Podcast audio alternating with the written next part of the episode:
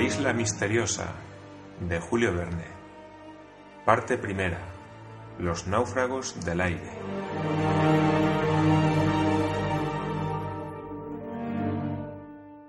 Capítulo 11.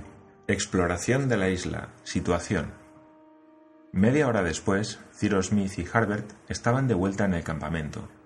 El ingeniero se limitó a decir a sus compañeros que la tierra donde el azar los había arrojado era una isla y que al día siguiente la exploraría. Después, cada cual se arregló como pudo y en aquel trozo de basalto, a una altura de 2.500 pies sobre el nivel del mar y en una noche apacible, los insulares disfrutaron de un descanso profundo.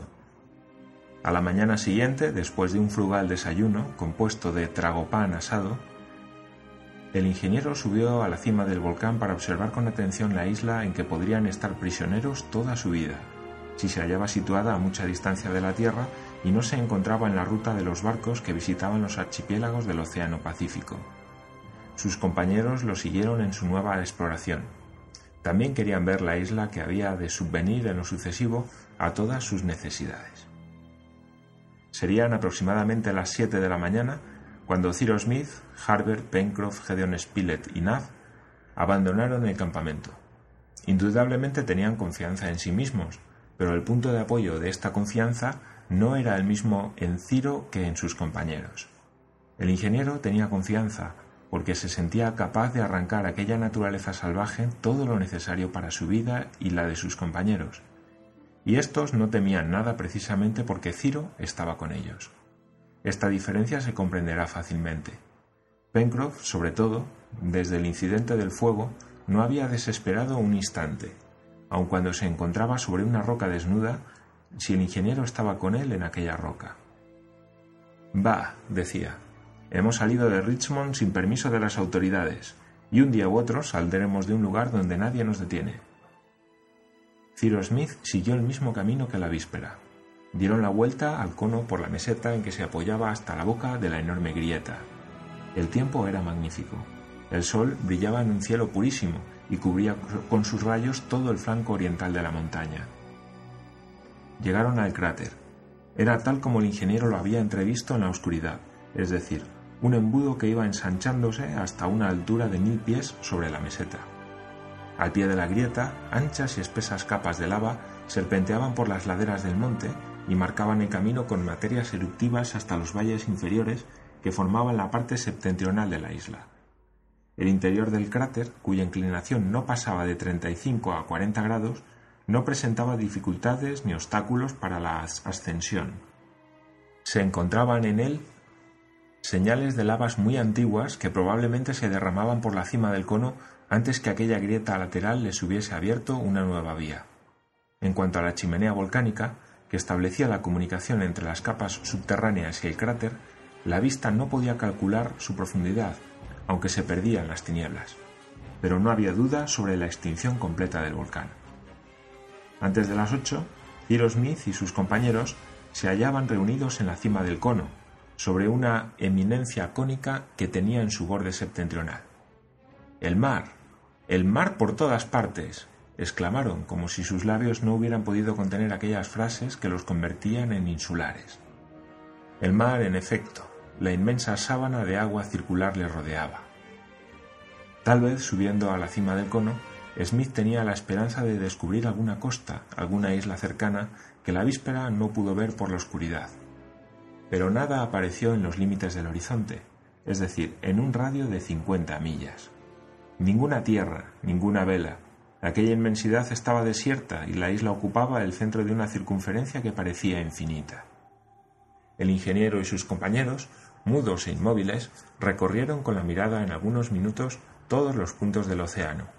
Registraron aquel océano hasta sus más extremos límites. Pero Pencroff, que poseía un poderoso poder visual, no vio nada y ciertamente, si hubiese aparecido alguna tierra, aunque solo hubiera sido bajo la forma de un tenue vapor, el marino la hubiera visto, porque eran dos verdaderos telescopios lo que la naturaleza había puesto bajo el arco de sus cejas.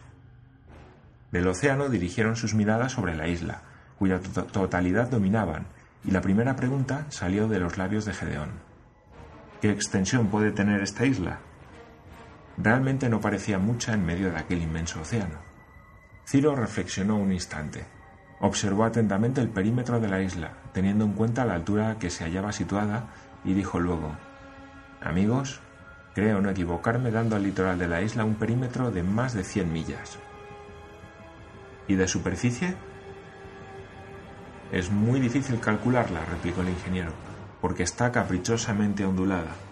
Ciro no se había engañado en su cálculo, pues la isla tenía aproximadamente la misma extensión que la de Malta o la de Zarte en el Mediterráneo, pero a la vez mucho más irregular y menos rica en cabos, promontorios, puntas, bahías, ensenadas o abras. Su forma, verdaderamente extraña, sorprendía, y cuando Gedeón Spilett, por indicación del ingeniero, dibujó los contornos, se encontró con que tenía la forma de un animal fantástico, una especie de terópodo monstruoso que se hubiera dormido sobre la superficie del Pacífico. Véase, en efecto, la configuración exacta de aquella isla que importa dar a conocer y cuya carta levantó el corresponsal con bastante precisión. La parte este del litoral, es decir, aquella en donde los náufragos habían tomado tierra, se abría formando una vasta bahía terminada al sudeste por un cabo agudo que Pencroff no había podido ver en su primera exploración. Al nordeste, otros dos cabos formaban la bahía, y entre ellos se abría un estrecho golfo que parecía la mandíbula abierta de algún formidable escualo.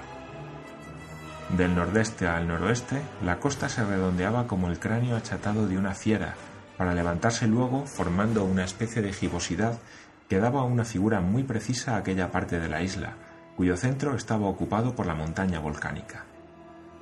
Desde aquel punto el litoral se extendía regularmente al norte y al sur, abierto a los dos tercios de su perímetro por una estrecha ensenada, a partir de la cual terminaba en una larga cola que parecía el apéndice caudal de un gigantesco cocodrilo. Aquella cola formaba una verdadera península que se alargaba por más de 30 millas dentro del mar, a contar desde el cabo sudeste de la isla, ya mencionado, y se redondeaba describiendo una rada avanzada, muy abierta, que formaba el litoral inferior de aquella tierra tan caprichosamente recortada. En su menor anchura, es decir, en las chimeneas y la ensenada visible en la costa occidental que le correspondía en latitud, la isla medía diez millas solamente, pero en su mayor anchura, desde la mandíbula del nordeste hasta la extremidad de la cola del sudoeste, no tenía menos de treinta millas. En cuanto al interior de la isla, su aspecto general era el siguiente. Muy frondosa en toda su parte meridional desde la montaña hasta el litoral, y muy árida y arenosa en la parte septentrional. Entre el volcán y la costa este, Cyrus Smith y sus compañeros se quedaron sorprendidos de ver un lago rodeado de verdes árboles, cuya existencia no podían siquiera sospechar. Visto desde aquella altura, parecía que el lago estaba al mismo nivel que el mar, pero hechas las oportunas reflexiones, el ingeniero dijo que la altitud de aquella sábana de agua debía ser trescientos pies, puesto que la meseta que le servía de cuenca no era más que una prolongación de la costa. ¿Entonces es un lago de agua dulce? preguntó Pencroff. Necesariamente, contestó el ingeniero, porque debe estar alimentado por las aguas que bajan de la montaña. Veo un riachuelo que desemboca en él, observó Harbert, señalando una estrecha corriente de agua que debía tener su origen en los contrafuertes del oeste.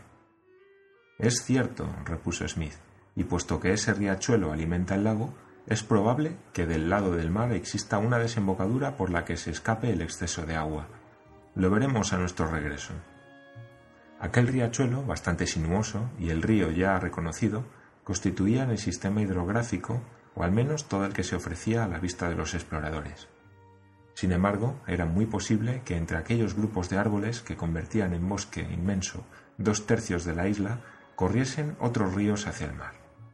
Avalaba esta suposición el hecho de que toda aquella región se mostraba rica y fértil, presentando magníficos ejemplares de la flora de las zonas templadas. En la parte septentrional no se veía indicio de aguas corrientes, tal vez las hubiera estancadas en la parte pantanosa del nordeste, pero nada más. En aquella parte no se veía otra cosa que dunas, arenas y una aridez espantosa, que contrastaba con la opulencia de la mayor extensión de aquel suelo. El volcán no ocupaba el centro de la isla, sino la región del nordeste y parecía marchar al límite de las dos zonas. Al sudoeste, al sur y al sudeste, las primeras estribaciones de los contrafuertes desaparecían bajo masas de verdor. Al norte, por el contrario, se podían seguir sus ramificaciones, que iban a morir en las llanuras de arena. Este lado era el que había dado paso, en los tiempos de las erupciones, a la lava del volcán, según podía observarse por la larga calzada de lavas que se prolongaba hasta la estrecha mandíbula que formaba el Golfo del Nordeste. Smith y sus compañeros permanecieron una hora en la cima de la montaña. La isla se desarrollaba ante sus miradas como un plano en relieve con sus diversos colores, verdes en los bosques, amarillos en las arenas y azules en las aguas. Su vista abarcaba todo el conjunto sin que se escapara a sus investigaciones nada más que la parte cubierta de verdor, la cuenca de los valles umbríos y el interior de las estrechas gargantas abiertas al pie del volcán. Quedaba por resolver una grave cuestión que debía influir singularmente en el futuro de los náufragos. ¿Estaba la isla habitada? Fue el corresponsal quien hizo esta pregunta, a la cual parecía que se podía responder negativamente después del minucioso examen que habían hecho de las diversas regiones de la isla. En ninguna parte se veía obra alguna de la mano del hombre, ni un grupo de viviendas, ni una cabaña aislada, ni una choza de pescador en el litoral, ni la más ligera columna de humo que denunciase la presencia del hombre. Es cierto que una distancia de 30 millas, por lo menos, separaba a los observadores de los puntos extremos, es decir, de la cola que se proyectaba hacia el sudoeste, en la que ni la vista de águila de Pencroff hubiera podido descubrir una vivienda. Tampoco se podía levantar la cortina de verdor que cubría las tres cuartas partes de la isla para ver si ocultaba algún pueblo. Pero generalmente los insulares, en los estrechos espacios que han surgido de las olas del Pacífico, suelen habitar en el litoral, y el litoral aparecía completamente desierto. Por lo tanto, hasta que la exploración no hubiese terminado, podía admitirse que la isla no estaba habitada. ¿Pero la frecuentaban al menos en ciertas épocas los indígenas de las islas vecinas? Esta pregunta era muy difícil de contestar, pues en un radio de 50 millas no se veía tierra alguna, pero a una distancia de 50 millas podían franquearla sin dificultad los praos malayos o las piraguas polinesias. Todo dependía, pues, de la situación de la isla, de su aislamiento en el Pacífico o de su proximidad a los archipiélagos. ¿Podría Cyrus Smith, que estaba desprovisto de instrumentos, precisar su posición en longitud y latitud? Sería muy difícil. En todo caso, era conveniente tomar algunas precauciones contra un desembarco posible de los indígenas vecinos. La exploración de la isla estaba concluida, determinada su configuración, fijado su relieve, calculada su extensión y reconocida su hidrografía y su orografía. La disposición de los bosques y de las llanuras había sido anotada de una manera general en el plano levantado por el corresponsal. Solo faltaba descender de la montaña y explorar el terreno desde el triple punto de vista de sus recursos minerales, vegetales y animales. Pero antes de dar a sus compañeros la señal de partida, Tiro Smith les dijo con voz reposada y grave: Este es, amigos míos, el estrecho rincón del mundo donde el Todopoderoso nos ha arrojado. Aquí tendremos que vivir quién sabe cuánto tiempo, pero también puede suceder que nos llegue pronto algún socorro imprevisto o que pase algún barco por casualidad. Digo por casualidad porque esta isla es poco importante, no ofrece ni siquiera un puerto que pueda servir de escala a los buques, y es de temer que se encuentre situada fuera del rumbo que ordinariamente siguen, es decir, demasiado al sur para las naves que frecuentan los archipiélagos del Pacífico y demasiado al norte para las que se dirigen a Australia doblando el Cabo de Hornos. No quiero ocultaros cuál es nuestra verdadera situación. Y hace usted muy bien, mi querido Ciro, contestó el corresponsal. Habla usted con hombres con quienes puede contar para todo, pues tienen absolutamente confianza en usted. ¿No es cierto, amigos míos? Le obedeceré en todo, señor Ciro, dijo Harbert, estrechando la mano del ingeniero. Aquí y en todas partes será usted mi amo, exclamó Nab. En cuanto a mí, dijo el marinero, que pierda mi nombre si no ayudo en todo lo que sea necesario, y si usted quiere, convertiremos esta isla en una pequeña América. Levantaremos edificios, construiremos ferrocarriles, instalaremos el telégrafo, y cuando esté enteramente transformada, embellecida y civilizada, la ofreceremos al gobierno de la Unión. Solo pido una cosa, ¿Cuál? preguntó el corresponsal. Que no nos consideremos náufragos, sino colonos que hemos venido aquí a colonizar. Ciro Smith se sonrojó y la proposición del marino fue aceptada. Después dio las gracias a sus compañeros y añadió que contaban con su valor y con la ayuda del cielo. Pues bien, en camino hacia las chimeneas, gritó Pencroff. Un momento, amigos míos, repuso el ingeniero. Creo conveniente dar nombres a esta isla, a los cabos y a los promontorios y a las corrientes de agua que tenemos a la vista. Muy bien, exclamó el corresponsal. Esto simplificará en lo sucesivo las instrucciones que tenga usted que darnos. En efecto, añadió el marino, ya es algo poder decir a dónde se va y de dónde se viene. A lo mejor se sabe que está uno en alguna parte. Las chimeneas, por ejemplo, propuso Harbert. Justo, repuso Pencroff. Ese nombre es muy adecuado y ya se me había ocurrido. ¿Daremos a nuestro campamento el nombre de chimeneas, señor Ciro? Sí, Pencroff, puesto que lo han bautizado ustedes así. Bueno, en cuanto al resto no será difícil darles nombres, continuó el marino, que estaba en vena. Empleemos los mismos que Robinson, cuya historia me sé de memoria. La Bahía de la Providencia, la Punta de los Cachalotes, el Cabo de la Esperanza Fallida, o bien los nombres de Smith, Spilett, Nab, dijo Harbert. No, no, interrumpió Nab, dejando ver sus dientes de brillante blancura. ¿Por qué no? replicó Pencroff. El puerto Nab suena muy bien. ¿Y el cabo Gedeón? Yo preferiría nombres tomados de nuestro país, dijo el corresponsal, y que nos recordasen nuestra América. Sí, repuso Smith. Para los principales, las bahías o los mares, me adhiero a esa proposición. Así, por ejemplo, a la bahía del Este podríamos llamarla Bahía de la Unión. A esta ancha escotadura del sur, Bahía de Washington al monte en que nos hallamos en este momento, Monte Franklin, al lago que se extiende ante nuestra vista, Lago Grant. Me parece esto lo mejor, amigos míos. Estos nombres nos recordarían nuestra patria y los ciudadanos que más la han honrado. Mas para los ríos, golfos, cabos y promontorios que vemos desde lo alto de esta montaña, debemos buscar nombres que se avengan con su configuración particular, pues se nos grabarán más fácilmente en la memoria y serán al mismo tiempo más prácticos. La forma de la isla es demasiado extraña y nos podemos imaginar nombres que den una idea aproximada de su figura. En cuanto a las corrientes de agua que aún no conocemos, a las diversas partes de bosques que más adelante exploraremos y a las ensenadas que vayamos descubriendo, les pondremos nombres a medida que se vayan presentando. ¿Qué les parece a ustedes, amigos míos? La proposición del ingeniero fue aprobada por unanimidad.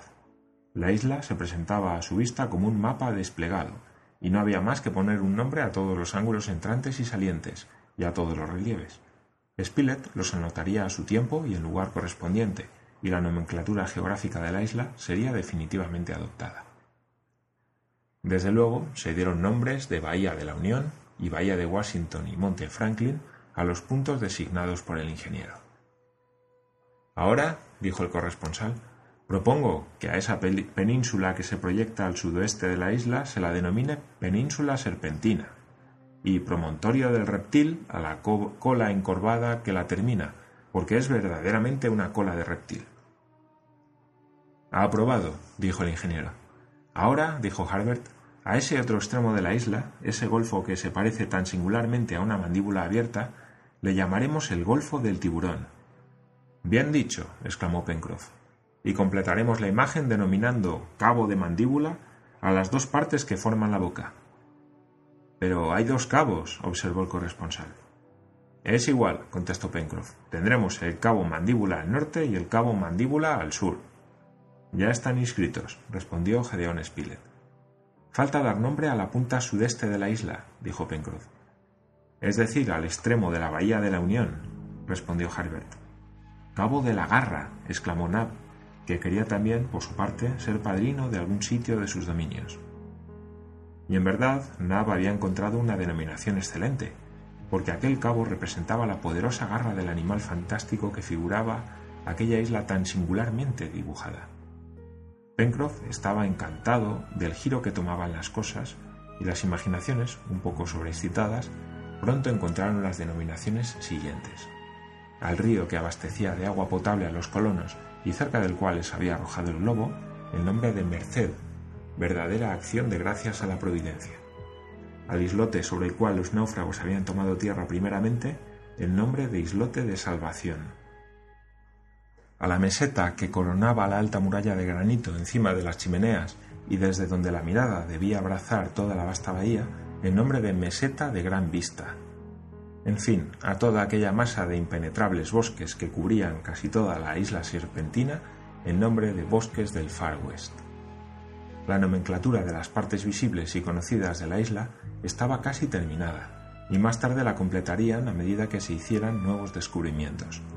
En cuanto a la orientación de la isla, el ingeniero la había determinado aproximadamente por la altura y la posición del sol, poniendo al este la bahía de la Unión y a toda la meseta de la Gran Vista. Pero al día siguiente, tomando la hora exacta de la salida y de la puesta del sol y determinando su posición por el tiempo medio transcurrido entre su salida y su puesta, contaba fijar exactamente el norte de la isla, porque a consecuencia de su situación en el hemisferio austral, el sol, en el momento preciso de su culminación, pasaba al norte y no a mediodía, como en un movimiento aparente parece hacerlo en los lugares situados en el hemisferio boreal. Todo estaba terminado y los colonos se disponían a bajar del monte Franklin para volver a las chimeneas cuando Pencroff exclamó Somos unos aturdidos. ¿Por qué? preguntó Gedeón Spilett, que había cerrado su cuaderno. ¿Y nuestra isla? Nos hemos olvidado de bautizarla. Harbert iba a proponer darle el nombre del ingeniero y todos sus compañeros hubieran aplaudido la idea cuando Cyrus Smith dijo sencillamente Démosle el nombre de un gran ciudadano, amigos míos, del que lucha en estos momentos para defender la unidad de la República Americana. Llamémosla Lincoln. Tres hurras fueron la respuesta de la proposición del ingeniero. Y aquella noche, antes de dormirse, los nuevos colonos hablaron de su país ausente. Comentaban la terrible guerra que lo ensangrentaba y no dudaban que el sur sería pronto sometido y que la causa del norte, la causa de la justicia, triunfaría gracias a Grant, gracias a Lincoln. Esto pasaba el 30 de marzo, y no podían adivinar que 16 días después se cometería en Washington un crimen horrible, y que el Viernes Santo Abraham Lincoln caería herido de muerte por la bala de un fanático.